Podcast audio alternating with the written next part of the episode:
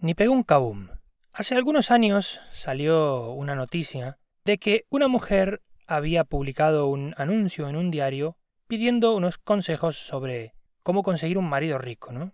Más o menos publicó lo siguiente. Soy una chica hermosa, yo diría que muy hermosa, de 25 años, bien formada y tengo clase. Quiero casarme con alguien que gane como mínimo medio millón de dólares al año. ¿Tienen en este portal algún hombre que gane 500 mil dólares o más? Quizás las esposas de los que ganen eso me puedan dar algunos consejos. Estuve de novia con hombres que ganan de 200 a 250 mil, pero no puedo pasar de eso.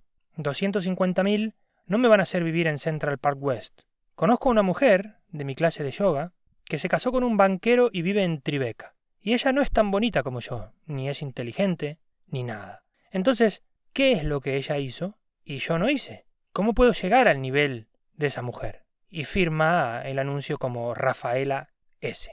Entonces, un hombre de dinero que justamente estaba leyendo este anuncio decidió responderle y le puso le hizo consulta con gran interés. Pensé cuidadosamente en su caso e hice un análisis de la situación. Primeramente, no estoy haciéndole perder el tiempo, pues gano más de 500.000 al año. Aclarado esto, considero los hechos de la siguiente forma. Lo que usted ofrece, visto desde la perspectiva de un hombre como el que usted busca, es simplemente un pésimo negocio. He aquí los por qué. Dejando los rodeos de lado, lo que usted propone es un simple intercambio. Usted pone la belleza física y yo pongo el dinero. Propuesta clara y sin recovecos. Pero vamos al grano. Existe un problema. Con seguridad, su belleza va a decaer y un día va a terminar por completo. Y lo más probable es que mi dinero continúe creciendo. Puntualizando así, en términos económicos, usted es un activo que sufre depreciación y yo soy un activo que rinde dividendos. Usted no solo sufre depreciación, además, sino que, como esta es progresiva, aumenta siempre. O aclarando más, usted tiene hoy 25 años y va a continuar siendo hermosa durante los próximos 5, tal vez 10 años más, pero siempre un poco menos cada año. Y de repente, si se compara con una foto de hoy, verá que ya estará envejecida. Eso quiere decir que usted está hoy en alza, en la época ideal de ser vendida, no de ser comprada. Usando el lenguaje de Wall Street, quien la tiene hoy la debe tener en trading position, es decir, en una posición para comercializar, y no en buy and hold, que es compre y retenga, por otro lado, para lo que usted se está ofreciendo. Por lo tanto, todavía en términos comerciales, el casamiento, que es un buy and hold, no es un buen negocio con usted a mediano o a largo plazo. Pero alquilarla puede ser en términos comerciales un negocio razonable que podemos meditar y discutir usted y yo. Yo pienso que mediante certificación de cuán bien formada, con clase y maravillosamente hermosa es usted, yo mismo, un probable futuro locatario de esa máquina, entre comillas, quiero lo que es de práctica habitual. Hacer una prueba, o sea, un test drive, para ver si podría concretar o no la operación. En resumidas cuentas, como comprarla es un mal negocio por su devaluación creciente, le propongo alquilarla por el tiempo en el que el material esté en buen uso. Esperando noticias suyas, me despido cordialmente un millonario que por algo es millonario. Bien, tanto el anuncio, que fue bastante loco, como la respuesta, que fue aún más loca y brutalmente elaborada, compartí en su momento en Facebook, a lo que la hermana de mi ex cuñada respondió riéndose de la respuesta del tío. En el sentido, no riéndose de burla, sino de alguna forma festejándola.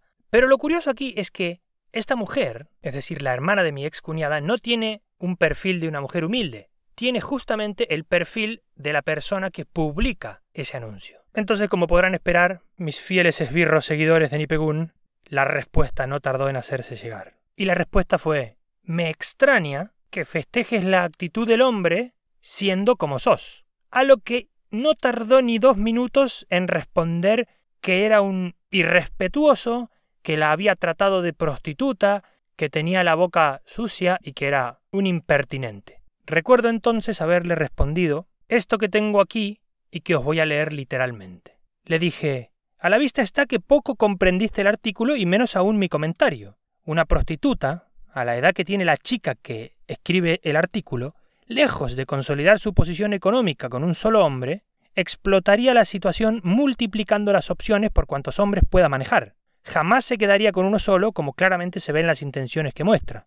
Los únicos que ponen a la mujer de prostituta son, por un lado, el empresario, que le responde el anuncio, que a modo de divertimento comenta Y ahora vos misma, dando a entender que hacer lo que vienen haciendo las mujeres desde los principios de su historia, es decir, consolidar su seguridad, es prostitución. Con lo cual, nunca dije que fuera una prostituta. Sin embargo, así te has sentido, por algo será. Veo que además de ser hipócrita, con lo que sos como mujer, lo sos como persona, dado que no aceptar que vos sos así es mentirte a vos misma y a mí también. En todos los años que te vi en Necochea jamás te vi con un novio albañil, con un novio feo, con un novio que no esté visto bien por la sociedad, y un largo etcétera. Por lo tanto, y dado que yo jamás elegí a mis mujeres por ese baremo, me veo con autoridad moral suficiente como para ya no discutirte, sino cerrarte la boca en cualquier tema relacionado con esto.